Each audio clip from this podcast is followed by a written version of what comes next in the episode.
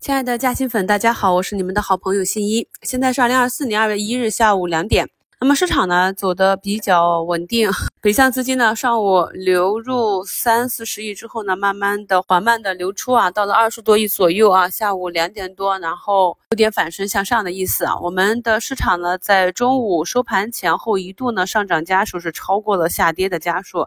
也是上午呢。完成了一个普反的行情，但是在这个行情下，依然是有八十多家个股下跌跌停啊。这里呢强调了有一个月的时间了，一定要谨防个股去做补跌。在评论区和嘉兴圈专享问答看到有朋友问我怎么能去判断市场止跌了，怎么判断个股出现了拐点？那么这一点呢，在我们去年十月份给大家更新的我们第三期的西米课程中，有一半的篇幅都是在讲趋势啊。那么节目简介中的图一这个二维码呢，大家可以用喜马拉雅 APP 扫描，进入到我们的西米团。那在专享节目列表里面去找一找趋势这一章。如何从分时 K 线啊，以及板块的情况去判断个股强弱，以及多空趋势转换的方法和技术呢？都已经跟大家在节目中讲过了。音频节目之后，每个月呢还有一期的视频直播。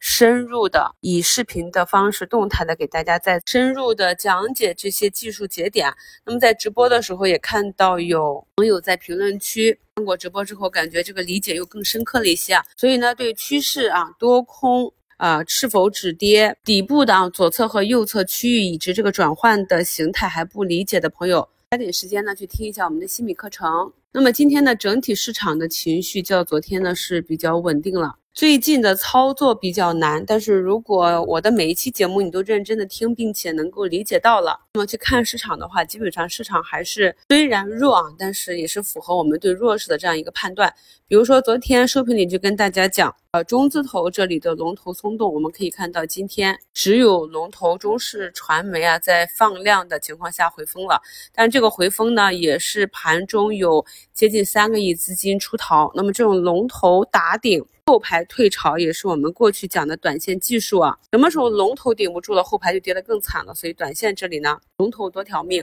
那么大家看一下节目简介中的图二，这个是今天 DDE 大资金当量流出榜，可以看到基本上中字头霸屏啊。那昨天呢也是跟大家讲过，这个方向也仅是短期去拖指数。资金救市的一个方向，它并没有什么持续性，并且昨天呢已经出现了退潮的这样一个迹象，那么今天也是明显的继续走了一个资金的转换。那这一块呢，在市场指数止跌的时候，前期出力的这些方向，资金呢就会从里面出来做高低切换。那么接下来现阶段，我们可以观察哪些方向，可以布局哪些方向呢？节目简介中的图三就是现阶段布局思考。对于每一次市场走到底部，如何去完成这个底部的构造，然后慢慢的情绪由空转多，市场慢慢的走出来。像这个规律呢，我们其实近期节目里面几乎是天天在讲。首先是指数要止跌企稳，然后蔓延到中小题材股，从亏钱到赚钱，有了赚钱效应，才能吸引场外的资金逐步的入场。那么市场企稳，首先就是权重股止跌。在前期指数向上的时候，没有几个人去买中石油，对吧？就算是买了上证五零和沪深三百，这个整体的涨幅也不是很大啊。那么在仓位的布局上，我们看好的这些方向，在二零二四年有机会再次被市场去拎出来去炒作的这些方向，才是今年帮助我们去回血获得收益的方向。那么在这些方向内呢，我们去叠加去考虑。市场止跌的一个节奏，首先就是思考像沪深三百呀，还有跌的比较深的创业板啊、科创板这些，在这些板块内，哪一些权重股是值得跟踪的？有的小白朋友呢都不理解什么是权重股，那么你们打开各个板块指数基金，看一下它前十大持仓，前十大持仓里面盘子比较大的啊，指数基金。持股权重比比较大的，那么这些呢就是权重股啊。然后你再去观察这些是不是在近期下跌的时候有抗跌性，它的跌幅呢整体小于市场，这就是国家救市的方向，同时呢也是大资金去抄底的方向，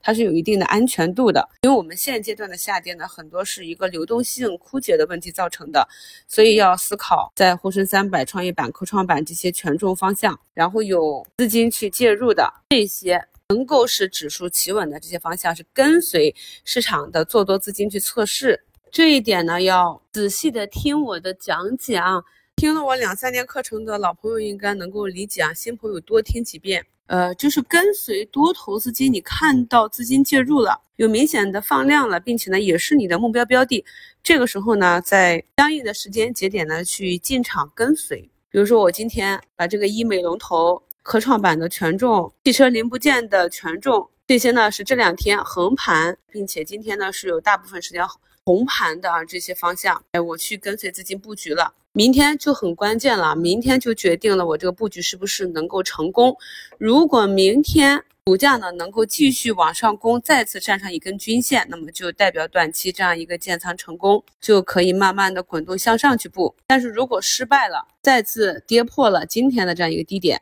那么这块仓位呢还是要根据自己的情况，跟随市场去做离场。等待下一次布局的机会啊，这种方法呢很难，因为大部分投资者在现阶段的第一是不敢去布仓，看到了个股跌到了自己的价值区域，也出现了类似止跌企稳可以去测试的位置，不敢去按计划买入了，恐慌了，没有信心了啊。另外一方面呢，是有可能你买入了，但是市场走弱了。触发了你的离场信号，又觉得这个位置很低，不舍得卖出。同时呢，后续的继续去布局的资金也不够，这样犹豫的心情就会导致大多数的投资者在这个位置，要不然就是恐慌性卖出去之后，没有办法再顺利的以同等的仓位回场，或者是看到机会不敢去布了。看到了更强的标的，不敢去换仓，这些可能性都是有的。大家可以比对一下这些情况，想一想啊，什么样的办法能够帮助我们在当下的市场中更好的去应对接下来可能会出现的情况。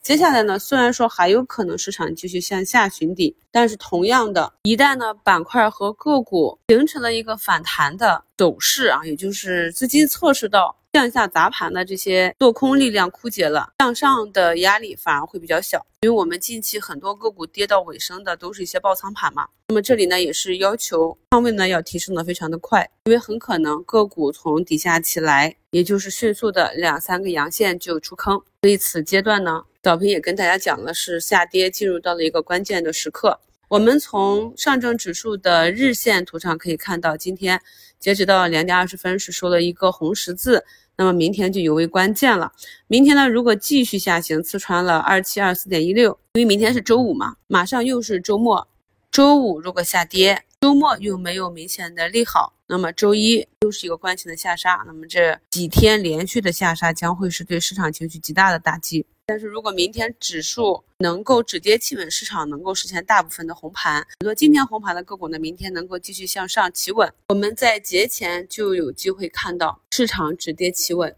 虽然我们都知道希望是在绝望中产生的，但是真正到了绝望的那一刻，还有力气做多，还愿意相信市场能起来的人，都是心理上要承受很多压力的。接下来呢，我们依旧是观察市场上几个重要的指标啊，就像图四。在早评里跟大家声音简介中写的，观察北向和市场的量能，等待异动啊，持续的异动的产生，我们再去做对市场的跟随。感谢收听，我是你们的好朋友新一。